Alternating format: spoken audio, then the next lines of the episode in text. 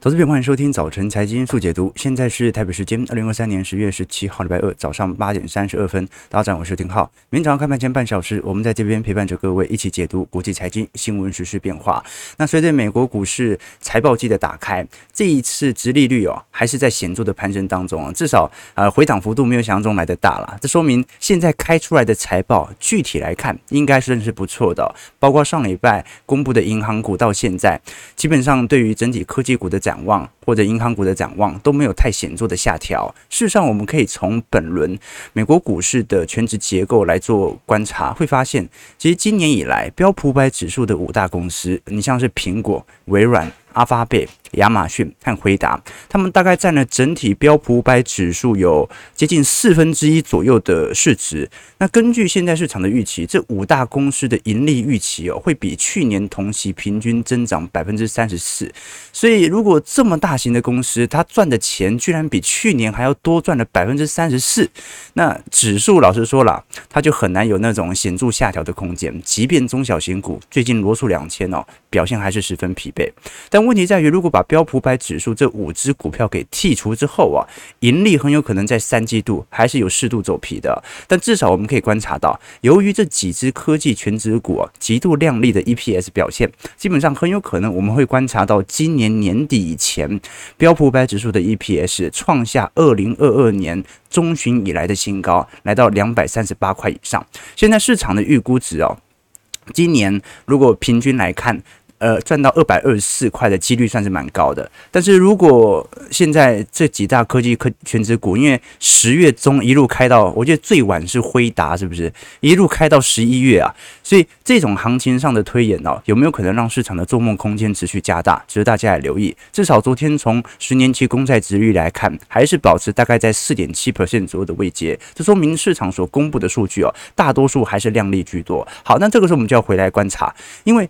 前五大科技股，啊、这五只股票的平均 EPS 增长幅度是三成四。那现在银行股、金融股公布出来，表现也不错，平均 EPS 增长幅度是三成一。消费型电子产品平均 EPS 增长幅度是一成七。那其他像是材料类股或者必需消费类品也是属于正报酬。但是呢，如果你观看所有的板块，有一半的板块不只是股价表现不好，而且他们的 EPS 还是负值的，赚的比去年同期三季度还要来得少，房地产类股赚的比去年来的少。即便房地产价格并没有下跌，但是大家的这个成屋库存哦，还是保持在一个低迷阶段。大多数厂商现在还不太愿意打开整体产能。那其他像是医疗健康衰退一成三，能源类股衰退三成八。好，所以我们可以观察到，今年以来。仍然是以这些科技全值股作为主要指数带动的对象。那现在的问题在于，市场怎么衡量当前这些部分科技股表现极度亮丽之后的表现呢？因为我们都很清楚啊，市场的复苏期在过往的格局当中，通常是以中小型股的涨幅来带动。为什么？大型股体量大嘛？啊，你很难想象苹果莫名其妙股价翻一倍。好，那。通常我们会对于中小型股啊翻个一倍两倍比较有多的想象空间嘛，但这两年的行情就完全不一样啊，就是只有大型科技股在涨，那就使得市场对于经济的预期啊产生了新的看法。我们可以观察到，最近彭博社针对经济学家对明年经济衰退的预期，从七月份的百分之五十四。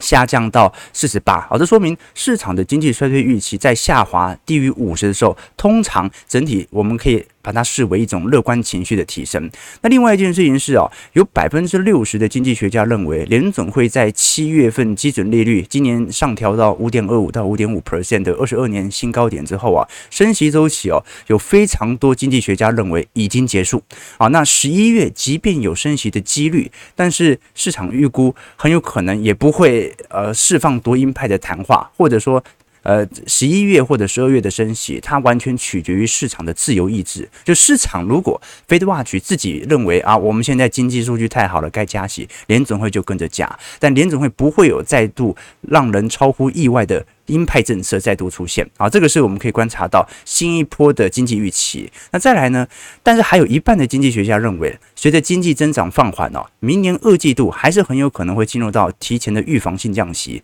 而失业率会从九月份的三点八 percent 升到明年六月份的四点三 percent。你说，哎，这样讲的有点错乱呐？到底市场认不认为会衰退啊？其实我们都很清楚哦，多数投资人都知道，目前。呃，照理来讲，在联总会的高强度升息底下，衰退基本上是不可避免的，迟早会来，不是现在就是明年，不是明年也是后年。只不过这一波的衰退跟市场上的预估认知跟前几次的衰退最大的区别在于劳动力市场的就业强劲，也就是太多人离开劳动力市场了，所以不管你。经济差到什么地步，你都很难看到大规模失业的情况。那你看不到大规模失业的情况，这种消费紧缩、消费通缩的状态，它就不容易出现。好，那各位可以理解，当消费全面通缩的情况不容易出现，那顶多就是通膨日子苦了一点。所以在这种情况底下，啊，这个是市场的主基调。但是这个主基调哦。市场又会怕啊，对吧？就是我们也很清楚，今年以来，这个很多人投资股市反而是赔钱的。为什么？因为就只涨那几只，你只要没买到全指股啊，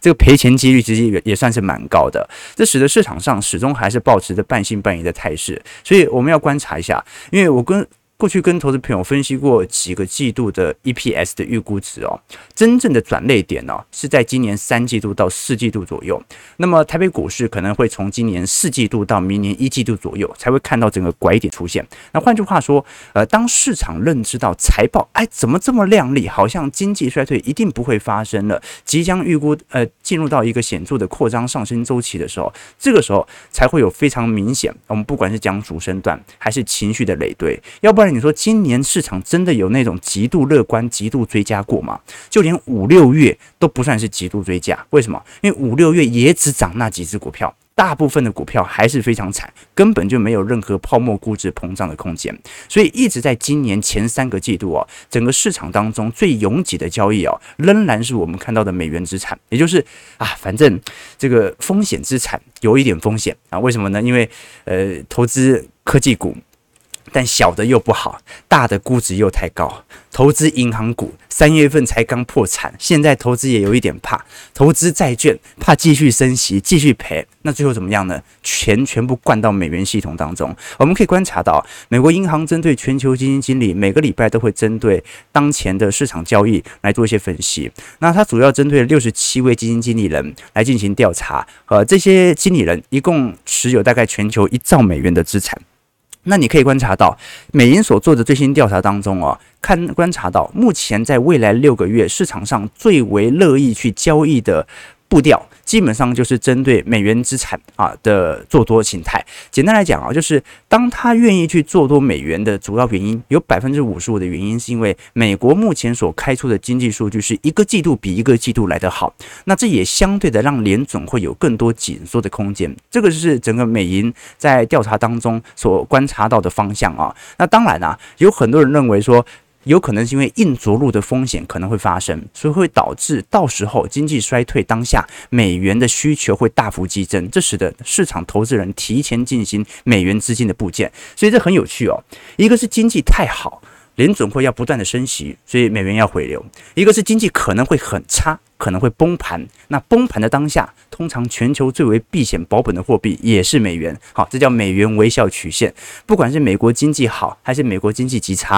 啊，或或者应该讲全球经济极差，基本上资金呢，它都会往美元来走。那什么时候才有资金有机会流到亚洲新兴市场货币呢？就是表现平稳的时候。这个就是标准，我们看到的美元霸权。当然，美元最大的下行风险是什么？是硬着陆完之后的宽松。也就是说，即便美元对于美银这些基金经理人来看，很有可能它在是呃经济衰退爆发的当下，可能啊你购买这些美元可能有不错亮丽的表现。但是，一旦联准会开始让步，开始进行预防性的降息的时候，美元的行情就会瞬间终结，所以它也是一个短期上的操作。那这是我们可以观察到美银最近分析师 Michael Hunton 他所提出的看法，他认为整个二零二四年最好的交易就是美债、黄金、美国股市的滞胀股以及下注美国经济的衰退。所以美银到目前为止，仍然极度的下注，明年会进入到经济衰退格局。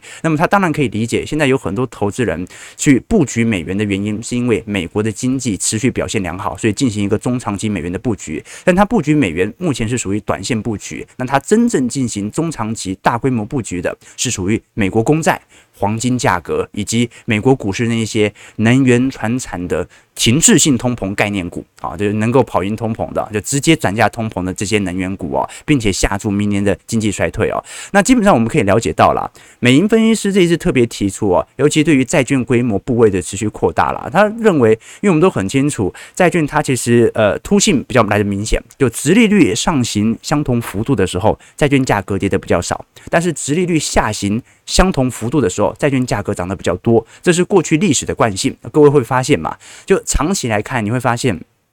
利率啊，这个虽然有升有降。长期来看是下行的，但是债券的价格的涨幅远远比啊，就说利率调降时债券价格的涨幅远远比利率调升时债券价格的跌幅还要来得大啊！不管我们是讲短期、中期、长期，都会发现这样的一个特性。所以长期来看，你看债券还是上涨的嘛，这是一个主要的原因。因为一开始利率并不是就是零嘛，那你可以观察到，在这种迹象底下，现在随着债券收益率的持续上行啊，美银的部件当然有一部分是为了要锁利哦，但是另外一个部分哦，它就真的在对赌明年的经济衰退即将发生，所以进行了大规模债券的部件。当然，这个债券的部件它不只是限定于美国公债，它还包括着大量的高收益债，这个值得大家来关注哦。事实上，你可以观察到，美银之所以现在比较少买入美国股市的，或者说对于股票资产啊开始买入步调放缓的主要原因哦，所以各位可以观察到，美银现在在现金或者国库券哦。整体的比例大概是百分之十五点四哦，历史均值大概是十三趴左右而已哦。也就是说，基本上美国股市涨到现在哦，这个美银的看法是，它也不是那种极度的乐观，或者说实体的量能所推上来的，涨得很虚呀。就是其实大家也没花那么多钱买这些股票，只是由于过去在 AI 行情结束之后啊，或者说 AI 行情在五六月份稍微停摆以后啊，市场上因还有一些操作手还在。吹捧，所以导致现在的股价涨上去，还在高点震荡，但是其实是没量的。反而货币型基金市场啊，这种稳定的锁利单位，加上稳定的基金的资产的规模增长哦，反倒能够达到更为安全的条件。那就留给投资朋友多做些留意和观察了。事实上，我们可以了解到，在整个联准会的货币进程当中哦，我过去跟投资朋友提过说，呃，我们当然不能期待联准会一辈子在这么高的利率水平嘛。好，但是呢，联准会到目前为止到底有没有来到升息周期尾半段的讯号？答案是有的，但是我觉得不用急着去预估。经济衰退一定会即将发生。按照过往的经验，当联准会升息到达末期以后，通常会保持高利率，大概维持八到十二个月的时间。而这段时间，它恰恰是股市繁荣价值的保证。好，所以只要我们昨天谈银行股嘛，只要联准会的利率政策它没有转向或者释放转向的讯号，那某种程度而言，这个经济体质表现就是还是不错的，那就有利于股票市场的持续带动啊。那当然，联准会它的终极目标是什么？它的终极目标不是说一定要看到百分之二的目标值，它才会停止它的紧缩政策啊。我们过去跟投资朋友提过，联准会最为在乎的就是联邦基准利率是否能够有效的压制通膨率。联邦基准利率是商业银行把资金存放到联准会系统所拿到的利息，那么现在大概是五点五 percent 左右嘛。而目前的通膨虽然有一点拐。头上弯，但是大概还在四趴以下，所以现在你把钱放到联总会的储备系统当中拿到的利息，某种程度是可以跑赢通膨的。那您只要确保市场预估很长一段时间，大家把钱放到银行都能够跑赢通膨，那自然而然你就可以达到你的紧缩政策的长期调整。当然了，这有点滞后性啊，因为通膨它是一个落后数据嘛。啊，这个联总会按照过往的格局，都是等数据已经公布出来之后再做决定，所以比尔艾克曼才会不太相信联总会的数据哦，持续要狙击美债的原因，他认为连主任还会再升息，因为连主任只看过去的通膨，他根本不去看未来大家的通膨预期。这以前有一个美国的笑话嘛，他讲说。呃，一个人另问另外一个人说：“你信基督教吗？”他说：“我不信教。”他说：“你应该要信基督啊，主会满足你的一切要求啊。”他说：“我我哪有？我小时候我向主许愿要一个自行车，那主也没有满足我啊。”他说：“不不不，你错。”他说：“你是指我不够虔诚吗？”他说：“不是，你的方式错了。你应该先去偷一辆自行车，再求祈祷主来宽恕你。”让耶稣来替你赎罪，好，就是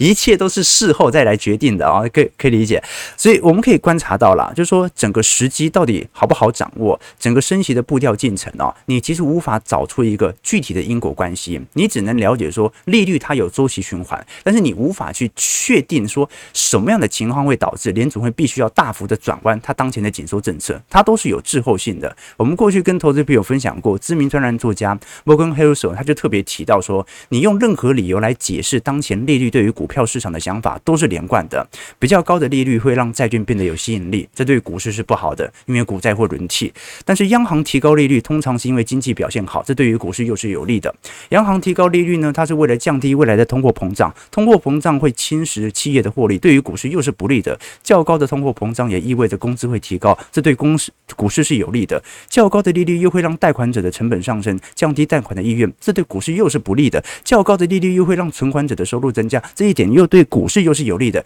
你可以一直用这种练习，练习到你抓狂为止。但你最后会发现啊，其实财经市场当中它没有一定的因果关系。我昨天才看到一位前辈哦，呃，这个分享的一篇 paper，他是上海交通大学的呃两位。教授啊，一位叫做白晨宇，另外一位叫做田世文。好，他们上礼拜发了 SSRN，收集了大概是零五年到二零二零年哦，一共是一千六百七十七位的基金经理业务的表现和他的背景资料。那他研究什么呢？他研究这些股票基金经理的脸。啊，就是他长他的长相跟他基金绩效的关系，也就是一个人的长相跟他的基金绩效有没有显著的正相关或者负相关？那研究结果发现一个非常有趣的情况哦，他就说长相比较好看的基金经理，尤其在男性特别显著哦，平均而言，他可以吸引到更多的基金投入，但是呢，通常长得比较好看的基金经理，他的平均绩效通常比较来的差。好，就是长得好看的可以拿到钱，很多人会把钱给他操盘，但长得好看的通常绩效来的最差。好，那有些人会说啊，你怎么知道哪个长得好看，长得不好看？他用 AI 来评鉴，那那 AI 怎么知道呢？因为你会有很多的数据来帮助 AI 判断嘛。通常就是右边的就是比较好看的，啊，左边的就是比较不好看啊。我觉得应该分得出来，我觉得分得出来。好，那这个 paper 哦，我第一个看到的想法就是啊。好好险我不帅啊，所以大家可以欢迎可以把钱交给我操盘，而不是这样讲啊，就是说这个脸哦，长相跟基金的绩效啊，你很明显知道，你可能因为我们以前写论文嘛。写论文在写第四章的时候啊，这个正常人都以为是已经把所有的自变项决定好，没有。这通常写硕士论文的时候，通常都是把所有的自变项一直回测，一直回测，一直回测，看有哪些自变项显著，越显著最多的，最后就哎，那我就挑这些自变项。就是呃这种状况哦，它是不是一个百分之百的因果关系？你要说它显著也算显著，但是这种分析，你觉得它有？它的说服力吗，哦，就一个人长得好看，所以他特别容易获得资金。但是一个人长得好看，他往往活在这种富裕的环境当中啊，缺乏对于生活的洞悉，因此对于基金的投资报酬表现反而没有特别好。这种解释就有点牵强，跟刚才我们聊的升降息或者短期内货币政策的变动对于股市的影响一样，就你怎么解释都解释得通，但是你会发现呢、最终。它就是一个周期循环的逻辑，好不好？OK，好，这是给大家的一些想法啦。当然了，我们刚才所聊到的整个联准会的货币进程当中，现在最大的冲击力度，其实就是来自于能源通膨的变化。呃，我们都很清楚，这一次拜登因为早在呃前两年就已经针对俄罗斯原油采取禁运了，那么欧洲对于俄罗斯原油的依赖。也在不断的下滑当中。那现在如果连伊朗啊也开始进行相关的制裁，那可能对于整体中东情势会产生更大的冲击。我们可以观察到，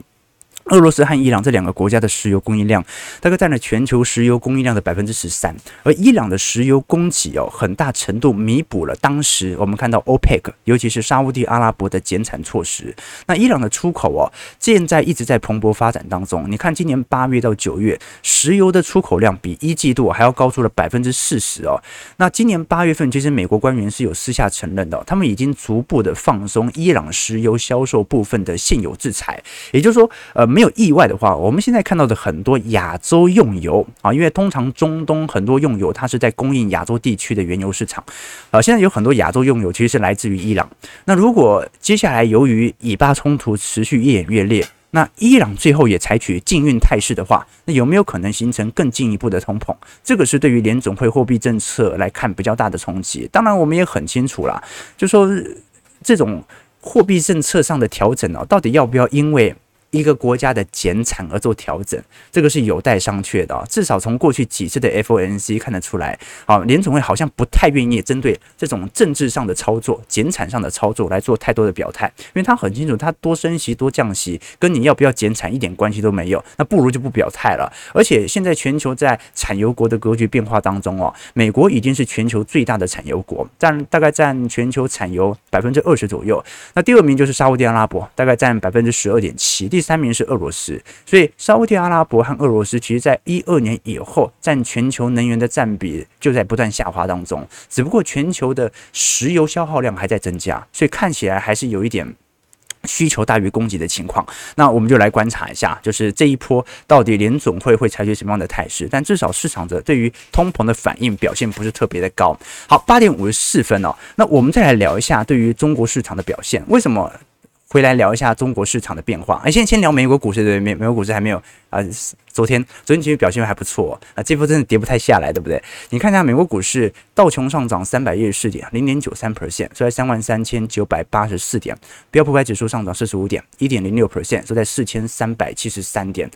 纳指上涨一百六十点，一点二 percent，收一万三千五百六十七点。费半上涨四十九点，一点四三 percent，在三千五百零二点。其实美国股市昨天四大指数在科技股的反弹是表现来的最为剧烈的。那呃，现在市场比较关注的是这个今年诶、欸，这个礼拜四台积电的法说，因为第四季营收预估季增是一成啦。好，但你资本支出不下调，反正大家就。等你总有一天，你一定会上调你的猜测嘛？啊，就资本支出你不要太大的变动，因为资本支出一变动，那就说明整个二四年、二五年的呃市场的概况预期，那你就产生很大变动嘛。假设资本支出不变，所有人就是在等每一个季度的法说会，你什么时候开始上调你的财测嘛？啊，前两个季度都下调啊，那总有一天会上调的。那纵观整个第四季的展望，美系外资现在预估是四季度营收季增率十趴，毛利率保持在百分之五十三左右哦。那有些人则是认为毛利率可能会适度的下滑，但是呢，呃，如果资本支出只要没有太大的变动，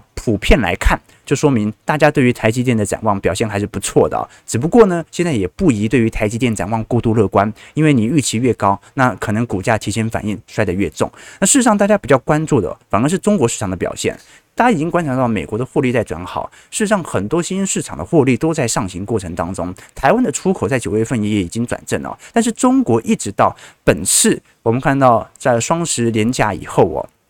不是双节，十一连假以后哦，整体消费情绪似乎没有太显著的回归，这让市场上压力比较大啊。尤其大家也观察到了，最近两三年呢，其实有很多以前一直不断看好中国的投资者，都在大幅减少对于中国股票的部位增持。一个就是达里欧的桥水嘛，然后达里欧是标准的呃看坏美国、看好中国市场的这种周期长尺度投资者啊。但是在今年二季度啊，他旗下的基金桥水是减持了三分之一中国股票的持仓。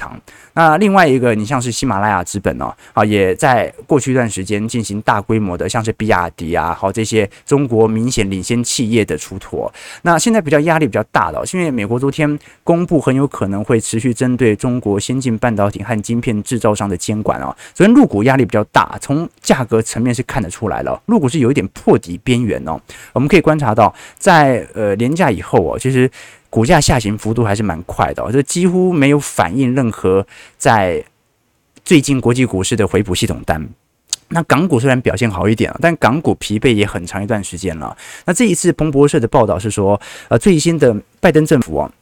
正在寻求加强。针对半导体的管制，那这些半导体管制主要用于人工智慧 AI 的应用晶片啊，绘图晶片以及先进制造的设备商。那现在也有官员是透露说，虽然中美这一次已经成立了经济领域工作合作组啊，但是这个中美工作组字很少啊，或意意义却很深远啊。就是说，中美国最希望的是在短期内可以打开整个中国市场的资本管制，也就是说，借由资本管制的开放来获取部分的先进制。成先进半导体相关设备，不过这件事情还没有获得呃双方的这个确认，所以我们就看看就好啊。其实彭博社虽然有很多内幕的报道，但是都没有很具体呃明显发表的谈话啊，就是双方官员都没有发表谈话，所以就看看就好。但至少股价反应层面蛮显著的嘛。好，其实你会发现这两国现在就是这样嘛，这一个是。手握金融强权哦，一个是掌握世界工厂，一个不想再买东西了，一个非得要卖啊，一个拼命升息，一个拼命降息啊，一个呢，呃，自己的银行美债减损也很严重，一个把房地产泡沫给戳破，一个强压通货膨胀，一个是通货紧缩，一个就业强劲啊，一个到处失业，所以这很有趣哦，这两个都是属于大型经济体哦，但是现在行情上的推演不太一样，我们比较值得观察到是呃这一次在。呃，中国呃这次复市之后啊，就是是上礼拜三吗？还是上礼拜四啊？啊，有点忘记了啊。这次中国因为国家队嘛，它提振上礼拜其实显著的提振 A 股，但是你可以观察到本周整个中国 A 股的股价下压力度反而持续的增大。这次你可以观察到，不管是工商银行、农业银行、中国银行、建设银行哦，都相继发布了相关报告哦。呃，包括增持 A 股股份，也就是呃汇金增持四大行哦，导致了我们可以观察到大量的资金重新涌入到整个 A 股市场当中。只不过这种呃有明显有党意来进行资金释放的做法，它到底能不能产生它的效果？我觉得还要再多做一些观察。我们可以先聊一下啦，就是说这一次在连假期间。到底中国的消费数据是否有显著的好转？我们可以观察到，如果是以双节假期期间呢，地铁的客运量的确已经超过了一九年水平。可是你觉得有高到很离谱吗？其实并没有。包括你从国内的航班的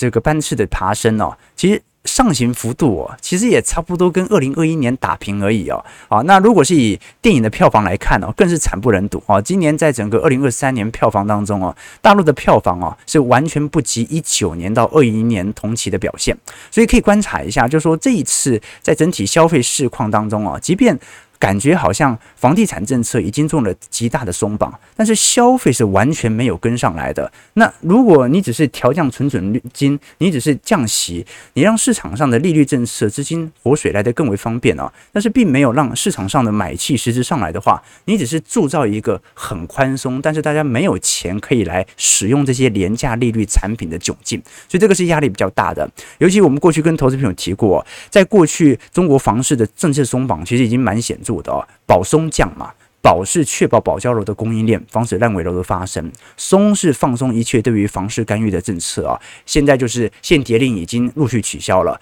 降就是把购房成本啊，包括利率啊、头期款都有显著的下滑。但是现在为止哦，整个中国房市在今年十月份房价是终于跌了。但是量还是没起来啊，房价终于跌了，量还是没起来，而且所有的限购令嘛，几乎已经全数取消。我们可以观察到，从九月份以来啊，你像是沈阳、大连啊，或者说呃